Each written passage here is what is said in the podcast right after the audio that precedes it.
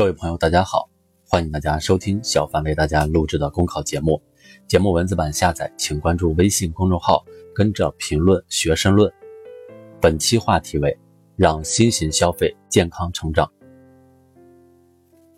打开智能电视，以为马上就能享受海量视听资源，没想到总有一段无法跳过的广告。这样的情形，很多人都遇到过。近日有媒体调查发现。目前在家电市场想找到不带开机广告的智能电视，还真有点费劲。对此，一些智能电视品牌的客服直接回应，无法取消广告。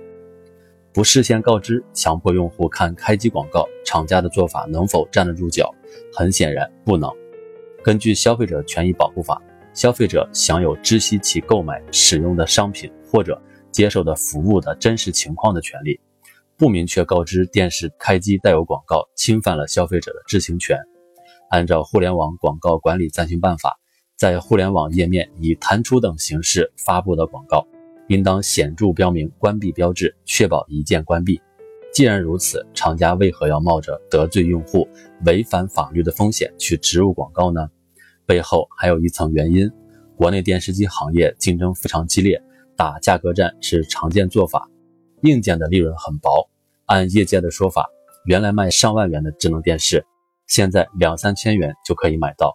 智能电视价格持续走低，一方面是技术迭代的结果，另一方面也是厂家把开机广告收入补贴到了价格中。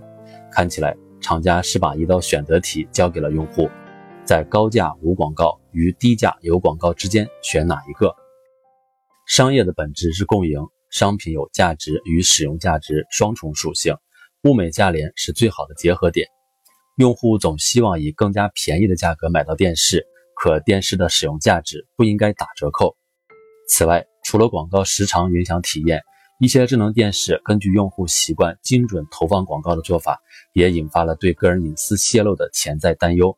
总体来看，若智能电视行业只瞄准价格，忽视体验，久而久之，也难免让用户去转而寻找其他的替代品。其实，接入互联网的智能电视已不仅仅是一台传统意义上的电视机，它是提供内容的终端，也正成为智能家居的流量入口。卖的早已不仅仅是硬件，更是软件和信息流，做的是注意力经济。正如经济学家所言，数字经济有显著的网络效应。价值会随着加入者的增加而增长，也正是在这个意义上，一台智能电视机与诸多免费互联网产品的底层逻辑已经越来越相似。然而，聪明的商业模式总能在服务用户与盈利之间找到平衡。除了用开机广告补贴电视机价格，厂家们并非没有其他的选择键，比如通过软硬件深度结合，提供优质内容订阅增值服务。培养用户支付习惯等，以会员经济提升智能电视体验。消费是最终需求，既是生产的最终目的和动力，也是人民美好生活需要的直接体现。去年，中共中央国务院发布了关于完善促进消费体制机制，进一步激发居民消费潜力的若干意见，提出升级智能化、高端化、融合化信息产品，重点发展适应消费升级的。中高端移动通信终端、可穿戴设备、超高清视频终端、智慧家庭产品等新型信息产品。长远来看，智能电视要跨过无序生长阶段，逐步走向规范，厂家需要形成新的商业规则和伦理，管理部门也要更新监管细则。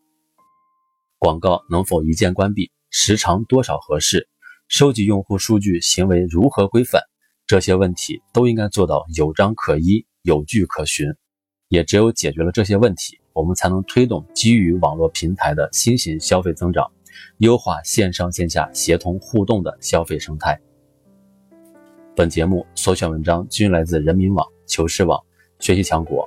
申论复习，请关注公众号，跟着评论学申论。